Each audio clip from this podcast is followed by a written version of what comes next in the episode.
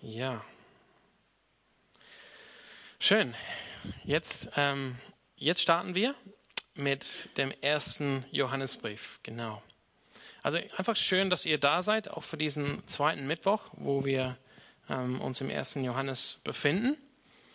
Ähm, auf dem Weg hier in die Stadt ähm, gab es irgendwie so ein Unglück mit den Straßenbahnen und ich kam ein bisschen später an, konnte meine Notizen nicht ausdrucken. Deshalb bin ich hier mit diesem Gerät unterwegs und ich kenne mich nicht so gut aus, aber ich hoffe, dass es, dass es klappt äh, heute Abend. Die, ähm, die, die Message heute Abend heißt Leben im Licht Teil 1 und wir werden uns heute Abend und die nächsten zwei Wochen mit ähm, verschiedenen Facetten von, von diesem Thema befassen. Also Leben im Licht Teil 1. Und wenn wir jetzt gleich den Text miteinander lesen, ich glaube, viele von euch werden den Text ähm, erkennen. Ähm, es ist ein ziemlich klassischer, bekannter Text, besonders wenn es um die Sünde geht oder beziehungsweise um die Sündenvergebung. Und ihr habt diesen Text bestimmt gehört, wenn es um die Absolution geht, das heißt der, den Zuspruch von Vergebung, der oft ausgesprochen wird, wenn man Abendmahl feiert. Und es ist auch deshalb kein, ähm, keine Überraschung und kein Zufall, dass wir heute miteinander Abendmahl feiern wollen. Bevor wir aber in den Text ähm, einsteigen, ich möchte einfach ganz kurz das also ein bisschen wiederholen, was der Alex letzte Woche gesagt hat, für diejenigen, die letzte Woche nicht da waren. Aber ich finde es auch gut, auch immer zu wiederholen, damit man weiß, ähm, wo bin ich mit diesem Brief, wo bin ich mit diesem Text des Neuen Testamentes. Also ich weiß für mich selber, ähm, wenn es um Johannes geht, ähm, die, die Texte von Johannes, die haben so eine, irgendwie eine, eine Qualität, dass sie ein bisschen anders wirken als jetzt, sage ich mal, die, die Texte von, von einem Lukas oder von einem Paulus im Neuen Testament. Irgendwie bei Lukas oder Paulus, ich glaube, findet man sehr schnell rein. Und bei Johannes, es wirkt oft ein bisschen anders, als, als ein bisschen, als ob es ein bisschen nach, also höher schwebt, als zum Beispiel ein Text des Paulus, der ganz fest am Redepult ähm, steht oder liegt. Deshalb, 1. Johannesbrief, ähm, Alex hat es letzte Woche gesagt, von, nach der Tradition, von dem Apostel Johannes geschrieben in Ephesus. Ephesus liegt heute in der Türkei, war aber damals eine sehr wichtige Stadt, wo der Apostel Johannes äh, gegangen ist, während des jüdischen Krieges, 70 nach Christus damals als Jerusalem zerstört wurde. Und er ging auch nach der Tradition mit Maria, mit der Mutter von Jesus. Und dort hat er eben diese drei Briefe geschrieben, die, ähm, die wir im Neuen Testament haben, die, die drei Briefe des Johannes 1, 2 und 3. Und natürlich ist der erste Brief des Johannes der längste davon. Zwei und drei sind relativ kurz. Und das, was Paulus ähm, gesagt hat in Apostelgeschichte 20, und das will ich einfach kurz vorlesen. Ihr könnt auch gerne äh, aufschlagen. Apostelgeschichte 20, das ist so, hm, ich bin noch in Römer. Ähm, dieser Text berichtet von Paulus Reise zurück nach Jerusalem, zurück nach Caesarea und Jerusalem. Und bevor er diese Weg, diesen Weg auf sich nimmt, ähm, macht er einen Halt in Milet. Das ist eine Stadt unweit von Ephesus. Und er ruft aber die Ältesten oder die, die Leiter der verschiedenen Gemeinden in Ephesus. Ephesus war natürlich eine sehr große Stadt, mehr als eine halbe Million Einwohner zu dieser Zeit. Er ruft sie zu sich äh, nach Milet und er spricht dann mit denen in Apostelgeschichte 20. Und er sagt hier, ähm, wo bin ich hier? Ja, sorry, in Apostelgeschichte 20, ich hatte den Vers nicht aufgeschrieben. Ja, hier. 17? Ja, ja, klar. Mhm, nee, nee. Hier. Ähm, ab Vers 28, das ist so seine Worte an die, an die Ältesten, an die Leiter der Gemeinde in Ephesus. Er schreibt, ihr gebt Acht auf euch selbst und auf die ganze Herde, die Gemeinde Gottes, zu deren Leiten euch der Heilige Geist eingesetzt hat. Sorgt für sie als gute Hirten. Gott hat sie ja durch das Blut seines eigenen Sohnes erworben. Ich weiß, dass nach meinem Abschied reißende Wölfe bei euch eindringen und erbarmungslos unter der Herde wüten werden. Sogar aus euren eigenen Reihen werden Männer auftreten, die die Wahrheit verdrehen, um die Jünger des Herrn irre zu führen und auf ihre Seite zu ziehen. Seid also wachsam, wach, wachsam und denkt daran, dass ich drei Jahre lang unermüdlich Tag und Nacht jedem einzelnen von euch den rechten Weg gewiesen habe und das oft genug unter Tränen. ziemlich krasse, harte Wörter hier von Apostel Paulus an die Gemeinde, an die Ältesten und Ephesus. Und wir befinden uns jetzt vielleicht 30, maximal 40 Jahre später. Und das, was Paulus hier äh, beschrieben hat oder in Aussicht gestellt hat, äh, ist in gewisser Weise jetzt in, äh, geht jetzt in Erfüllung. Und das muss man hier ähm, sehen bei Johannes. Also Johannes schreibt an, ähm, an Gemeinden, an Christen, wahrscheinlich an verschiedene ähm, Gemeinden in dem Raum um Ephesus herum. Und es geht hier um Irrlehre und falsche Lehre, die unterwegs sind, aber die nicht nur unterwegs sind, das kennt man vielleicht aus dem zweiten Johannesbrief, wo die Warnung kommt, ihr sollt solche Leute nicht aufnehmen in euer Haus, sondern es geht auch um Leute, die in Kirchen und ähm, ähm, tätig waren, in verschiedenen Gemeinden tätig waren. Und Johannes, Johannes schreibt diesen Brief, um, um die Christen zu ermutigen und zu warnen, dass es eben diese Tatsachen äh, gibt. Und Johannes äh, in seinem Brief, er, er gibt die Christen drei Prüfungen, wenn man will, ähm, wie man jetzt ähm, schauen kann, wer rechtmäßiger Jünger ist, wer wirklich zu Jesus Christus gehört, wer ihm wirklich nach, nachfolgt.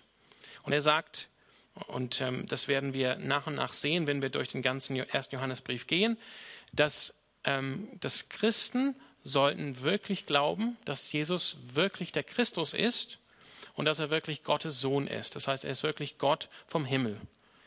Er ist wirklich der fleischgewordene Sohn Gottes. Und er sagt auch, das muss sich zeigen lassen durch gerechtes Leben durch gerechtes Leben. Das ist Bekenntnis. Jesus ist der Christus. Jesus ist Gottes Sohn. Wird sich zeigen lassen in dem Leben von einer Person oder von verschiedenen Personen dadurch, dass sie gerecht, dass sie heilig leben. Und dass sie Liebe füreinander haben. Also diese drei Dinge. Und die gehören zusammen. Es ist sehr wichtig, finde ich, am Anfang von diesem Studium durch den ersten Johannesbrief, dass wir das nie vergessen.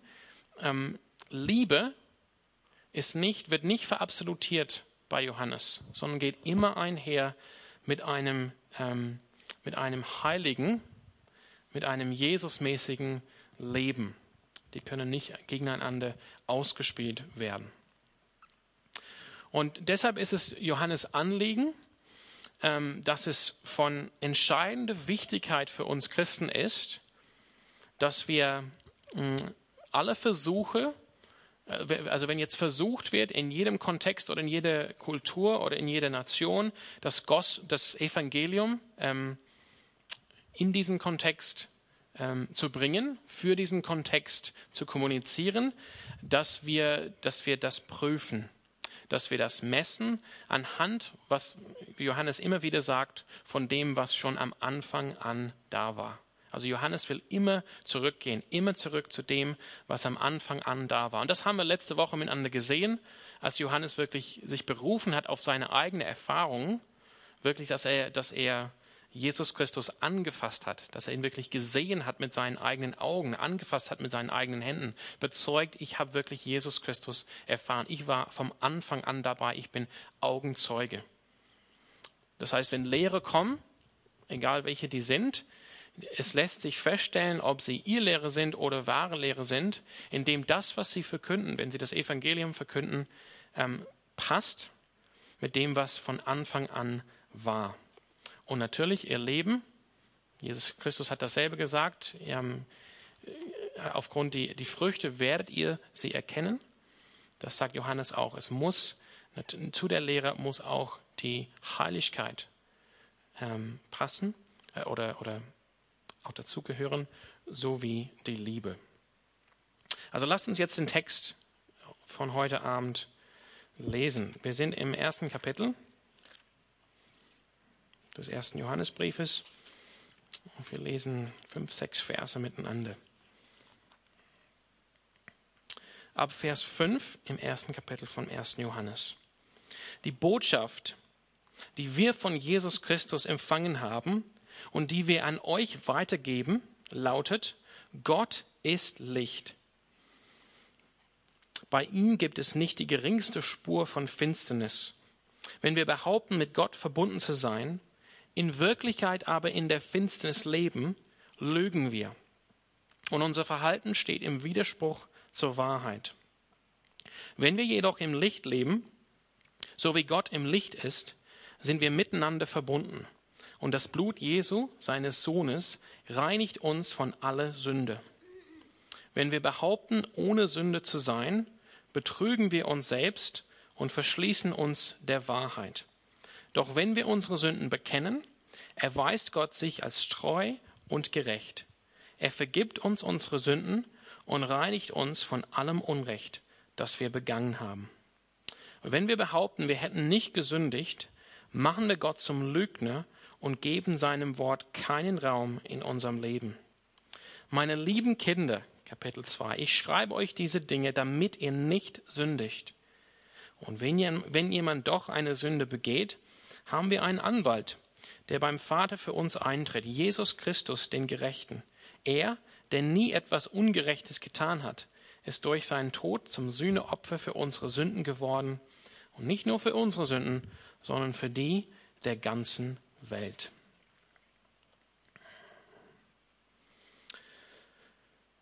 Das ist Johannes Text. Und ich denke, ähm, ich möchte einmal ganz am Anfang sagen, das ist, wenn wir Johannes kennen, dann erkennen wir, glaube ich, sofort, dass das von ihm ist. Das entspricht seinem Stil. Er ist ein sehr klarer Sprecher, ein sehr klarer Verfasser. Er redet immer von, sag ich mal, Polaritäten. Es gibt Licht und Dunkelheit. Es gibt Leben und Tod. Es gibt Liebe und Hass. Es gibt, es gibt keine dritte Option. Es gibt keine Grauzone. Es ist entweder Leben oder Tod. Es ist entweder Licht oder Dunkelheit.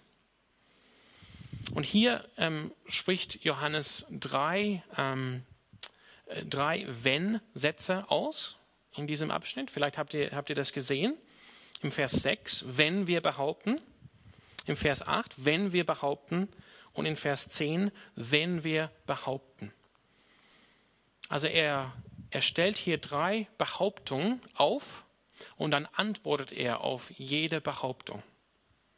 Und man könnte fragen, okay, wo kommen diese Behauptungen her? Wer behauptet sowas?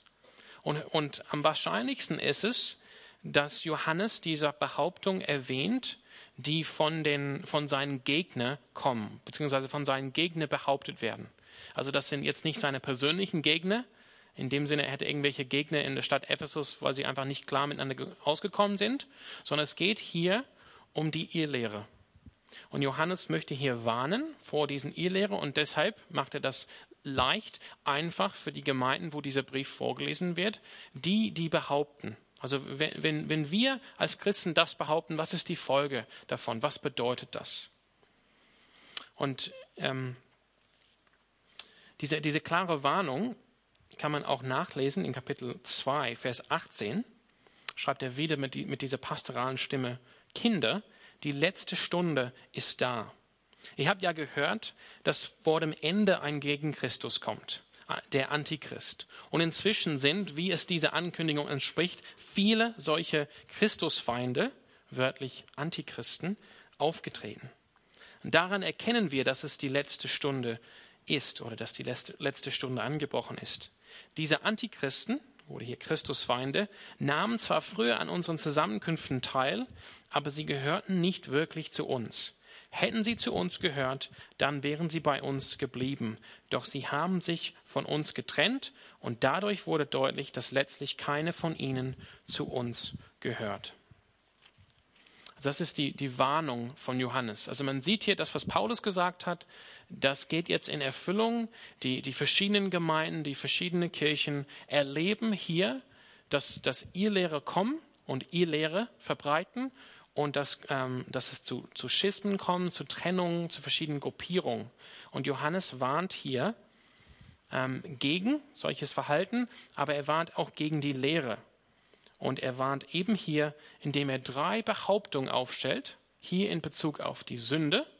Das ist deshalb Teil 1 von diesem Botschaft Leben im Licht, Umgang mit der Sünde. Was sagen diese Irrlehre, was sagen diese Gruppen über die Sünde. Und das, wie gesagt, das sehen wir in den Versen 6 bis 10. Aber am Anfang, lass uns jetzt Vers für Vers ähm, durchgehen, heißt es, die Botschaft, die wir von Christus, Jesus Christus empfangen haben und die wir an euch weitergeben, lautet, Gott ist Licht. Also Johannes stellt ganz klar hier als Apostel, als, als Leiter, diese Botschaft habe ich von Jesus Christus selber bekommen und ich gebe diese Botschaft weiter. Und das ist ein, das ist ein Kern von dem Auftrag an die christliche Gemeinde. Und das betrifft uns allen. Also ist, ist dir das bewusst heute Abend? Also dieses, dieses, ähm, dieses Thema kommt immer wieder vor im Neuen Testament. Wir, unsere Generation, wir sind jetzt nicht die Generation, die jetzt das Evangelium ähm, irgendwie erfunden hat, sondern wir haben das Evangelium und, oder die, die Lehre oder den christlichen Glauben empfangen von denen, die vor uns gegangen sind. Und wir haben den Auftrag, diese Lehre, dieses Evangelium aufzubewahren, um weiterzugeben. Und wir berufen uns darauf, wenn wir das glauben, dass eben diese Botschaft, dieses Evangelium zu uns gekommen ist durch viele Generationen vom Anfang an, vom Anfang bei Jesus Christus. Jesus Christus hat es seinen Apostel gegeben, die haben es weitergegeben und so weiter bis in die heutige Zeit. Das heißt, menschlich gesehen, aus der menschlichen Perspektive, hängt es an uns, dass künftige Generationen in diesem Lande und auch auf der ganzen Welt das unverfälschte Evangelium bekommen. Und deshalb ist das Wort, was Johannes hier sagt, auch von entscheidender Bedeutung für, für uns heute. Es ist nicht, wir betrachten irgendwie mal hier an einem Vortrag, an einem Mittwochabend, was damals war in der Kirche, irgendein theologische Kontrovers, sondern es ist von entscheidender Bedeutung für uns und wir alle gemeinsam haben unseren Beitrag hier zu leisten, dass die Botschaft von Jesus Christus rechtmäßig, richtig in seiner Fülle, unverfälscht weitergegeben wird. Nicht nur an die nächste Generation von Christen, Menschen, die vielleicht im christlichen Elternhaus in der Kirche aufwachsen, sondern weitergegeben wird an die, die noch nicht Jesus Christus kennen. Dass wenn das Evangelium in fernen Ländern kommt und, um, und zu Menschen gelangt, die noch nie was von Jesus gehört haben, dass es das Unverfälschte, dass es das richtige Evangelium ist. Und, und Johannes äh, erkennt hier, Gott ist Licht. Bei ihm gibt es nicht die geringste Spur von Finsternis. Das heißt, den Aspekt, den Johannes hier betonen will, im Moment bei dieser Botschaft, bei diesem Evangelium, ist eben, Gott ist Licht. Licht ist positiv. Licht ist Leben. Licht ist gut. Licht ist ganz anders als Finsternis. Und dann kommen eben diese drei Wenn-Sätze. Lass uns den ersten anschauen. Wenn wir behaupten, mit Gott verbunden zu sein, in Wirklichkeit aber in der Finsternis leben, lügen wir und unser Verhalten steht im Widerspruch zur Wahrheit. Oder wörtlich, wir tun die Wahrheit nicht. Wenn wir behaupten, mit Gott verbunden zu sein, in Wirklichkeit aber in der Finsternis leben, lügen wir und unser Verhalten steht im Widerspruch zur Wahrheit. Wenn wir jedoch im Licht leben, so wie Gott im Lichte ist, sind wir miteinander verbunden und das Blut Jesu, seines Sohnes, reinigt uns von aller Sünde. Also es geht hier um diese Behauptung, mit Gott verbunden zu sein. Was, was stellt Johannes hier fest? Es gibt Menschen, die sagen, wir leben in Beziehung zu Gott. Wir folgen Jesus Christus nach. Wir sind Christen, wir sind Kirche. Aber wie sieht ihr Leben aus? In Wirklichkeit aber diese Menschen leben oder wandeln, könnte man auch sagen, in der Finsternis. Was hat er davor direkt gesagt? Gott ist Licht. Bei ihm gibt es nicht die geringste Spur von Finsternis. Diese Menschen aber wandeln in der Finsternis. Die wandeln aber weit weg von Gott. Er sagt, das ist deshalb eine Lüge. Wenn wir das sagen, dann lügen wir. Wenn wir behaupten, mit Gott verbunden zu sein, ihn, bei, mit ihm in Beziehung zu sein, Nachfolger Jesu zu sein, Christen zu sein, aber wenn unser Leben nicht so aussieht, dann lügen wir und unser Verhalten steht im Widerspruch zur Wahrheit. Das heißt, wir tun die Wahrheit nicht, wir wandeln nicht in der Wahrheit. Und ich glaube, da, da gibt es für uns ähm, zwei ja, Implikationen heute Abend, zwei Anwendungen. Zum einen ist natürlich, und das liegt, glaube ich, da auf der Hand, ähm, die persönliche Anwendung. Wie sieht es aus in meinem Leben? Ich denke, die allermeisten von uns heute Abend werden sagen, ja, Ich habe eine Beziehung zu Gott. Ich gehe mit Gott. Ich will zu Jesus gehören. Ich will in der Nachfolge leben. Und die Frage, den Test, wenn man will, den Johannes uns hier gibt, ist, wie sieht es aber mit deinem Verhalten aus? Ist dein Verhalten in, im Einklang zu deiner Behauptung, zu deinem Bekenntnis? Jesus sagt, wer mich liebt, der tut, was ich sage. Oder der tut, was mein Gebot.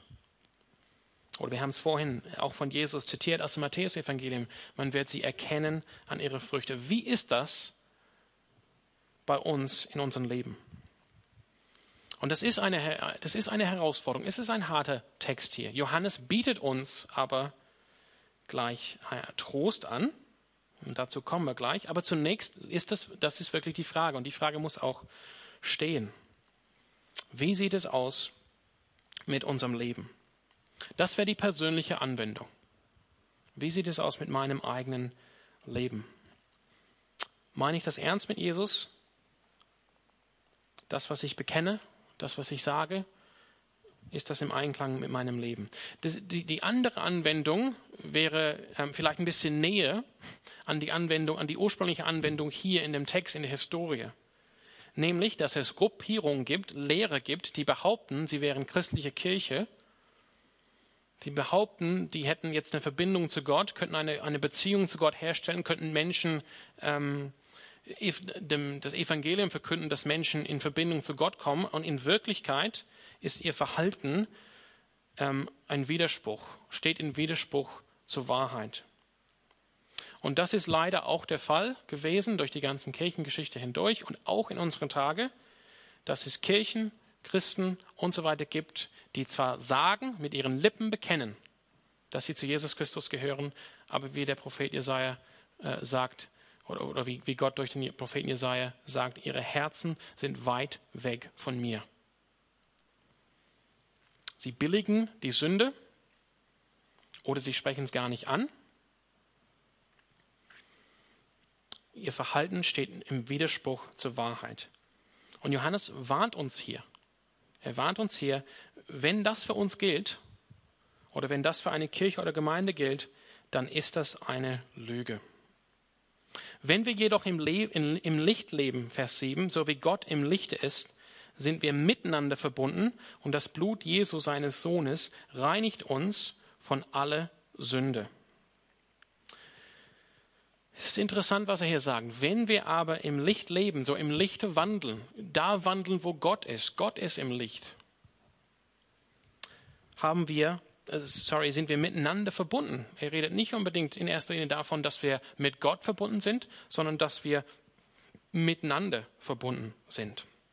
Das heißt, es gibt keine echte Gemeinschaft mit Gott, ein Thema, was uns immer wieder begegnen wird in diesem Brief, ohne Gemeinschaft mit anderen Gläubigen, ohne Gemeinschaft mit anderen Christen. Es gibt keine echte Gemeinschaft mit Gott ohne Gemeinschaft mit anderen Gläubigen.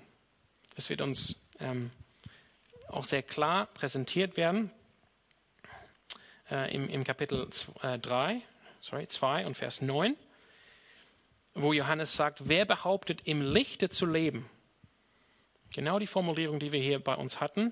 Aber sein Bruder oder seine Schwester hasst, und dabei geht es jetzt nicht um, das, um biologische Verhältnisse, sondern um Bruder und Schwester im Sinne der christlichen Gemeinschaft, der lebt in Wirklichkeit immer noch in der Finsternis.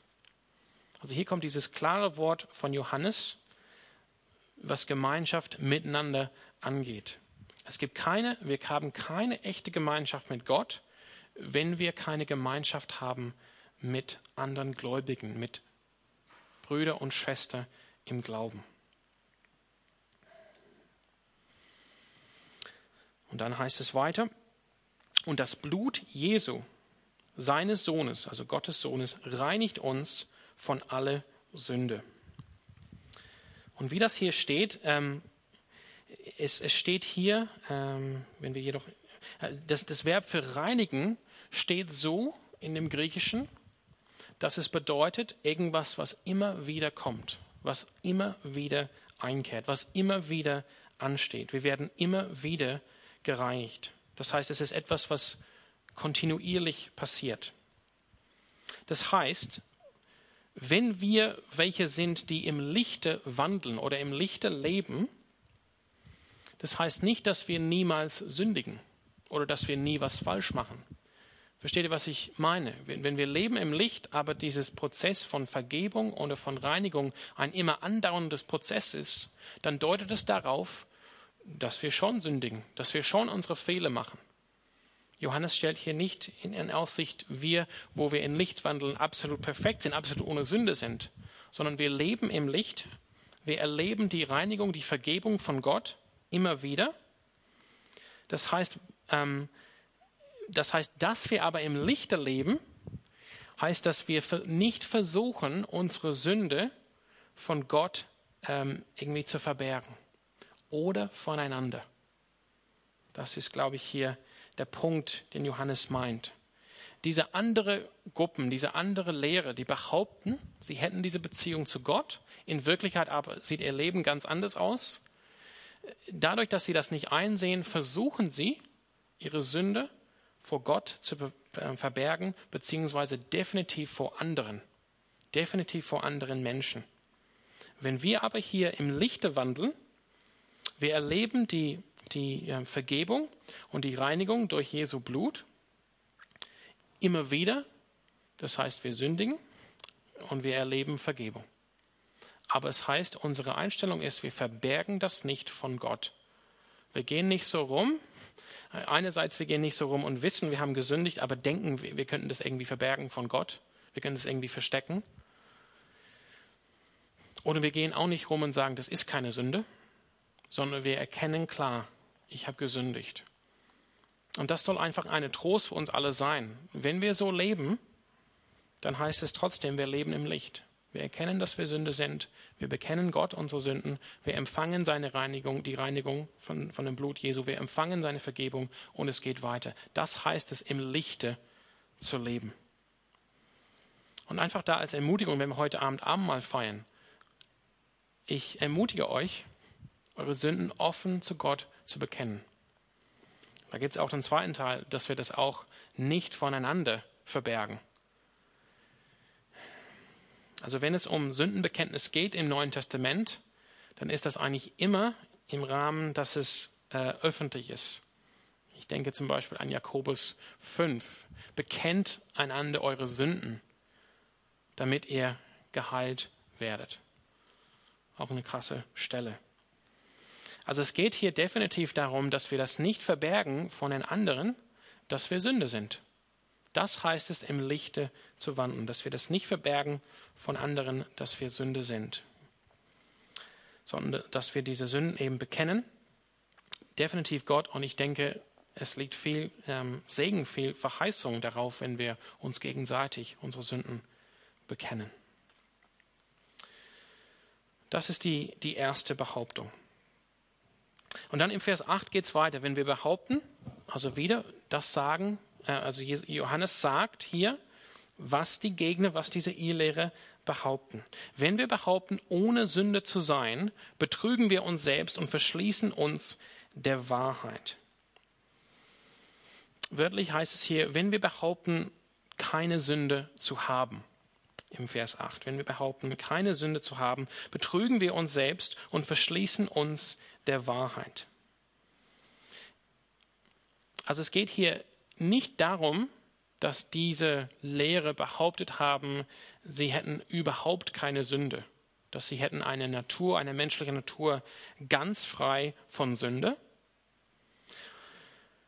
sondern es heißt, wenn ich keine Sünde habe, dass ich keine Schuld habe. Das ist wahrscheinlich, was hier gemeint wird. Sie behaupten, sie hätten keine Schuld. Das heißt, was diese Menschen behaupten, nicht, dass sie nie jemals gesündigt haben, nicht, dass sie eine Natur haben ganz ohne Sünde, sondern dass seitdem sie jetzt in Verbindung stehen zu Gott, seit, seitdem sie jetzt in Beziehung stehen zu Gott, haben sie nie wieder gesündigt. Haben sie nie wieder gesündigt. Und Johannes sagt, wenn wir das behaupten, betrügen wir uns selbst und verschließen uns der Wahrheit. Betrügen wir uns selbst und verschließen uns der Wahrheit. Und hier nochmal seine Antwort auf diese Behauptung. Doch wenn wir unsere Sünden bekennen, erweist Gott sich als treu und gerecht. Er vergibt uns unsere Sünden und reinigt uns von allem Unrecht, das wir begangen haben. Also Johannes regt hier an zu einem Lebensstil von Buße und Sündenbekenntnis. Ich denke, das ist ganz wichtig in unserer Zeit. Also für, für, Johannes ist hier nicht, wir haben einmal Buße getan, einmal an unsere Sünden gedacht, als wir vielleicht zum Glauben gekommen sind. Auch hier ist das Verb Sünden bekennen ein, eine Form, was bedeutet, das ist etwas, was immer wieder stattfindet, was immer wieder passiert. Es ist ein Teil von unserem Leben als Christen. Wenn wir unsere Sünden bekennen, immer wieder, nicht einmalig, nicht damals, als ich das Kärtchen ausgefüllt habe, als ich nach vorne gekommen bin zum Altar, sondern immer wieder. Ähm, erweist Gott sich als treu und gerecht. Erweist sich Gott als treu und gerecht. Sorry. Ähm, er vergibt uns unsere Sünden und reinigt uns von allem Unrecht, das wir begangen haben. Das heißt, Gott ist hier, Gott, Gott, Gott wird hier beschrieben von Johannes als treu und als gerecht. Das will heißen, wir kennen das aus, ähm, vor allem aus dem Römerbrief, Gott ist gerecht, wenn er uns, wenn er unsere Sünden vergibt, weil die Strafe für diese Sünden bereits getragen wurde von Jesus Christus. Es ist ungerecht, eine Strafe zweimal zu bestrafen. Das ist ungerecht. Also wenn wir, wenn wir das heute beobachten würden in unserer Gesellschaft, dass jemand irgendwie in den Knast gehen muss für, die, für, die eine, für das eine ähm, Verbrechen, dann kommt wieder raus und dann gleich wieder in den Knast geschickt wird für das gleiche Verbrechen, dann würden wir denken, hä, da stimmt was nicht. Er hat schon die Zeit, ähm, er, saß schon im Knast wegen diesem Verbrechen. Genauso ist es bei Gott. Es ist ungerecht von Gott, uns zu bestrafen für unsere Sünden, wenn Jesus bereits die Strafe für, für diese Sünden getragen hat. Darum schreibt Paulus, Römer 8.1, gibt es kein Verdammnis mehr für diejenigen, die in Christus Jesus sind. Es kann kein Verdammnis mehr geben. Also ich möchte, dass ihr das jetzt so ein bisschen, oder dass es ein bisschen sacken lassen kann. Es kann kein Verdammnis mehr geben für eure Sünden, für deine Sünden, wenn du in Jesus Christus bist. Denn, diese, denn die Strafe für diese Sünden ist bereits auf Jesus Christus gelegt worden. Und deshalb ist Gott hier nicht nur nett, nicht nur barmherzig, nicht nur freundlich, total cool, Gott, dass du das machst, sondern Gott ist gerecht. Gott, ähm, aufgrund seines Wortes, aufgrund seiner Natur, muss Gott uns unsere Sünden vergeben. Er kann nicht anders, ansonsten wäre er ungerecht. Es ist gerecht so, denn die Strafe ist bereits getragen. Gott ist auch treu hier. Treu will heißen, dass Gott, ähm, dass Gott das ausführt, das erfüllt, was er versprochen hat zu tun für sein Volk. Das ist, was treu hier bedeutet. Gott wird das ausführen, das erfüllen, was er versprochen hat für sein Volk zu tun, für seine, für seine Leute, für seine Schafe, für seine Menschen zu tun. Gott erweist sich als treu. Er hat gesagt durch die ganzen Propheten ganz zurück bis 1. Mose, ähm, direkt nach dem Sündenfall gab es die erste Verheißung des Evangeliums, das Brotevangelium, wenn da ein Nachkomme verheißen wurde, der den Kopf der Schlange zertreten würde. Und Gott hält sich äh, an diesem Wort. Er hält seine Verheißung. Er ist treu. Es ging darum, um Erlösung, dass die, dass die Macht des Bösen, die damals, die, durch, damals durch die Schlange verkörpert, besiegt wird. Und Gott ist treu. Und das heißt, Johannes sieht, wenn wir dieses Lebensstil pflegen, immer wieder unsere Sünden zu bekennen, dann können wir davon ausgehen, Gott ist treu und Gott ist gerecht. Und ich denke, das ist für viele von euch hoffentlich ein Trost, zu wissen, meine Sünden sind vergeben Gott kann mich nicht mehr dafür strafen.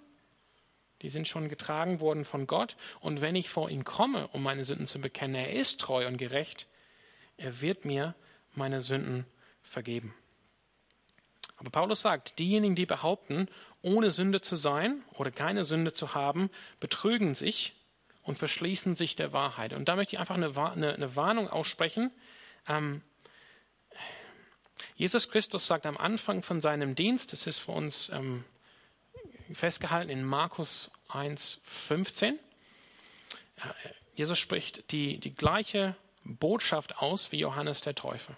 Er sagt, tut Buße und kehrt um, denn das Königreich Gottes ist nah. Tut Buße und kehrt um, denn das Königreich Gottes ist nah.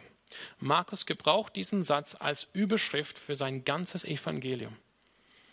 Das heißt, Jesus hat das nicht irgendwie auf dem Weg vom Jordan, wo er getauft wurde, zu Galiläa, als irgendwie keine zugehört hat oder keine hingeschaut hat, so einfach auf den Berg tut Buße und dann nie wieder erwähnt. Es war jetzt kein Tweet von Jesus, dass er einmal so getwittert hat, sondern Markus will damit sagen, das war die Überschrift von Jesus Dienst, das war, was er immer wieder den Menschen gepredigt hat. Und dann sieht man in den Kontexten der Synagogen in Judäa, in, Judäa, in Galiläa, in Perea und so weiter, was alles andere Jesus getan hat und gelehrt hat.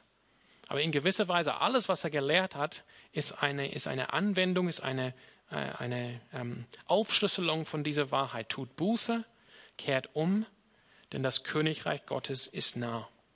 Und deshalb sage ich einfach das ganz klar. Ohne Buße zu tun, ohne umzukehren, kannst du nicht zu Jesus Christus kommen. Du, du, hast, du, du hast es verpasst. Ohne Buße zu tun, ohne umzukehren, kannst du nicht zu Jesus Christus kommen. Das heißt nicht, wir müssen alle die gleiche Erfahrung machen, wenn es um Buße geht. Manche Menschen, wie der Martin Luther, gehen heulen, äh, wenn sie an ihre Sünde denken. Andere sind nicht so emotional vielleicht. Aber die, das, das Erkenntnis, ich bin Sünde, ich stehe als Sünde vor einem heiligen Gott, das ist ein Problem, ich brauche einen Erlöser, ich verdiene rechtmäßig die, ähm, die Strafe Gottes so wie David bekennt in Psalm 51. Du, du hast recht, Gott, sagt David, wenn du sprichst, Urteil über mein Leben, über meine Sünde, das, was ich getan habe. Dieses Erkenntnis muss sein. Und Johannes sagt hier, wenn wir behaupten, ohne Sünde zu sein, man könnte das jetzt so, so auslegen, so sagen, wenn, wenn Christen behaupten, hm, ja, was heißt jetzt Sünden bekennen? Was heißt irgendwie Buße tun, um Jesus, Jesus zu kommen? ich habe irgendwie, ich habe Jesus einfach in einem Traum, mir, mir, ist Jesus in einem Traum begegnet. Oder wie manche Leute heute über, über Jesus reden. Ne? Ich habe einfach mit Jesus am Telefon gesprochen. Und seitdem sind wir gute Kumpels. Das ist nicht, laut Johannes, was es braucht, um zu Jesus zu kommen.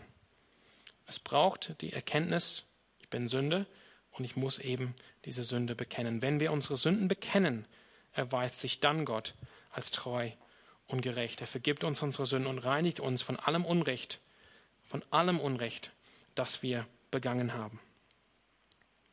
Und letzte, letzte Behauptung hier, die Johannes aufführt, die von diesen Irrlehrer kommen und wo er die als Warnung wiederholt für die Christen in den Kirchen damals, die diesen Brief bekommen haben. Wenn wir behaupten, wir hätten nicht gesündigt, machen wir Gott zum Lügner und geben seinem Wort keinen Raum in unserem Leben. Also in gewisser Weise sagt er nur das, was er bereits gesagt hat im Vers 8, ein bisschen leicht anders. Anstatt zu sagen, wenn wir behaupten, ohne Sünde zu sein oder keine Sünde zu haben, jetzt geht es darum, wenn wir behaupten, wir hätten nicht gesündigt. Bei Vers 8 war die Folge von dieser Behauptung oder von dieser Einstellung, dass wir uns selbst betrügen, dass wir uns selbst anlügen. Und hier ist die Folge eine andere, die Johannes ähm, aufzählt. Nämlich, wir machen Gott zum Lügner und geben seinem Wort keinen Raum in unserem Leben. Eine ganz gefährliche Situation. Es ist nicht nur, dass wir uns selber ähm, ähm, betrügen, das heißt, wir leben eigentlich in der Irre. Wir haben jetzt nicht die Wahrheit über uns selber, sondern wir machen Gott zum Lügner. Gott hat gesagt, Gott hat ein Urteil gefällt über die Menschheit. Zum Beispiel 1. Mose 6,5, da geht schon los. Eben, dass alle Menschen, alle Menschen Sünde sind. Alle Menschen gesündigt haben. Alle Menschen sind Sünde und haben das Ziel verfehlt die Herrlichkeit Gottes. Und wenn wir behaupten anders, nee, ich, ich, nee, ich habe nicht gesündigt, ich habe keine Sünde. Dann was ich damit sage ist, Gott, du bist ein Lügner. Und wenn ich sage, Gott, du bist ein Lügner, sagt Johannes hier, dann gebe ich seinem Wort keinen Raum in meinem Leben.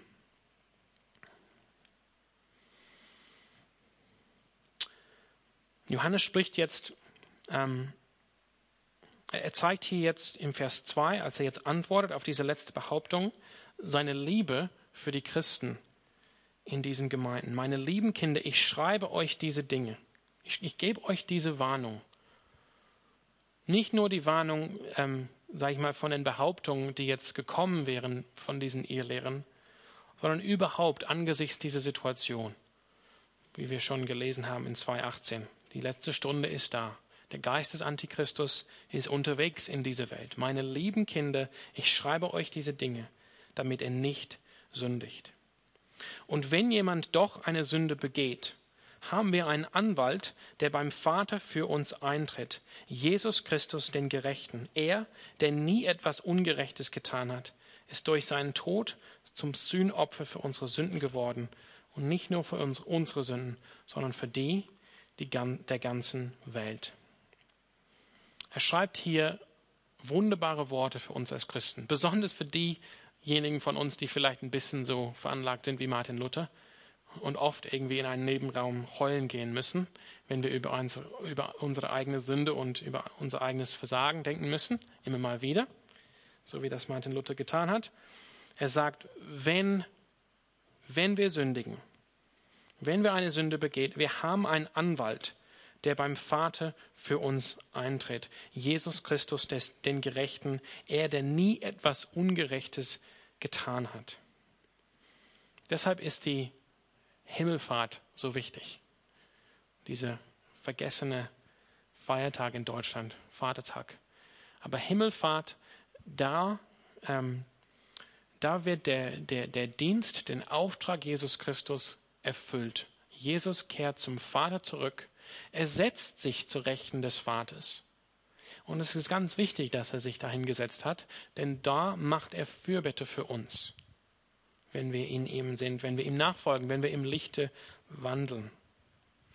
Das heißt, wenn wir irgendwas falsch machen, wir müssen jetzt nicht denken, ups, das war's. Das ist alles umsonst, das ist alles vorbei. Wir können davon ausgehen, Jesus Christus ist unser Anwalt, unser Paraklet. Das, das heißt jetzt nicht in, in erster Linie äh, jemand, der irgendwie bezahlt wird, um Dinge vor einem Gericht zu sagen für uns, der aber kein, vielleicht kein Herzensanliegen kein, mit uns hat. Sondern das Wort, was hier benutzt wird für Anwalt, ist das von einem Freund, der mich begleitet zu dem Gericht. Der, der, der will einfach dem Gericht bezeugen, ähm, ja, das ist mein Freund. Ich stehe ein für ihn. Ich gebe ein gutes Wort ab. Das ist, was Jesus tut beim Vater für uns. Er tritt für uns ein. Er ist der Gerechte, der nie etwas Ungerechtes getan hat. Und hier erklärt uns Johannes auch, warum Jesus das macht. Er ist es durch seinen Tod, dass er zum Sühneopfer für unsere Sünden geworden ist. Jesus Christus sagt, ich habe diese Sünden getragen. Ich habe diese Sünden getilgt. Es kann keine Anklage mehr kommen für diese Sünde, denn ich habe die Strafe bereits getragen. Ich habe die Sünde bereits getragen, bezahlt. Die ist weg. Die ist vergessen, die ist geschmissen worden ins äußerste Meer. Eine wunderbare Trost für uns. Was meint Johannes hier, wenn er sagt, nicht nur für unsere Sünden, sondern für die ganze Welt? Ich finde, das ist nicht so einfach. Man könnte denken, oh, okay, das heißt, die Sünden der ganzen Welt sind irgendwie jetzt getilgt und vergeben. Auch die Sünde von allen, die jetzt ungläubig sind. Das heißt, die müssen jetzt nicht glauben, die sind ungläubig, trotzdem Sünden vergeben.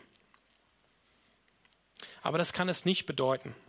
Also sicherlich nicht bei Johannes, denn in diesem Brief mehrmals, aber ja, lass uns das einmal lesen, in Kapitel 5, Vers 11 und 12. Diese Aussage bedeutet, dass Gott uns das ewige Leben gegeben hat, denn dieses Leben bekommen wir durch seinen Sohn. Vers 12 von Kapitel 5. Wer mit dem Sohn verbunden ist, hat das Leben. Wer nicht mit ihm, dem Sohn Gottes, verbunden ist, hat das Leben nicht. Also es kann für Johannes jetzt nicht bedeuten, dass ohne weiteres alle Sünden der ganzen Welt irgendwie vergeben sind. Es geht hier vielmehr darum, von der Einmaligkeit, von der Großartigkeit, von dem Ausmaß, von der Macht, von der Effektivität von dem, was Jesus am Kreuz getan hat. Jesu Tod am Kreuz, dieses Sühnopfer, genügt, die Sünden der ganzen Welt, der ganzen Menschheit zu tilgen. Aber dieses Opfer wird für einen Menschen nicht gültig, wenn er nicht im Glauben zu Jesus Christus kommt. Wird nicht gültig, eben wie Johannes sagt, wer nicht mit dem Sohn verbunden ist, der hat eben das Leben nicht. Ja, wir wollen jetzt Abendmahl feiern und deshalb lade ich die, die Lobpreise wieder auf die Bühne.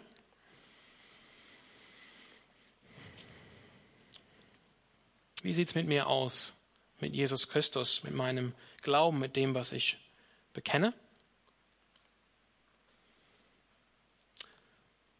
Und da gibt uns einfach diese schöne Trost. Wenn ich offen bin, dass ich Sünde bin, wenn ich meine Sünde nicht ähm, irgendwie verdecke von Menschen und von Gott, sondern zugebe, ich bin Sünde, ich brauche Gott, dann wandle ich im Licht und dann erlebe ich die reinigende Kraft des Blutes Jesu in meinem Leben. Ich erlebe die Vergebung der Sünden.